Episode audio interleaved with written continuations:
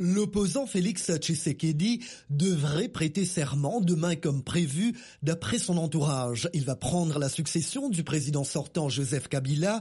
Il s'agit de la première transmission pacifique du pouvoir d'un président à l'autre et a fortiori de la première alternance.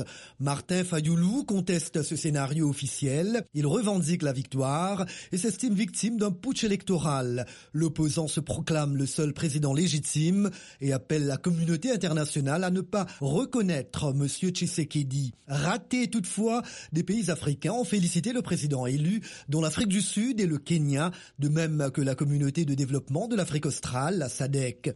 Il s'agit également d'un désaveu pour les deux principales figures de l'Union africaine qui ont demandé en vain la suspension des résultats entachés à leurs yeux de sérieux doutes. Le président en exercice de l'UA, le Rwandais Paul Kagame, et le chef de la commission de l'UA, Moussa Faki Mahamat, voulaient se rendre en délégation ce lundi à Kinshasa.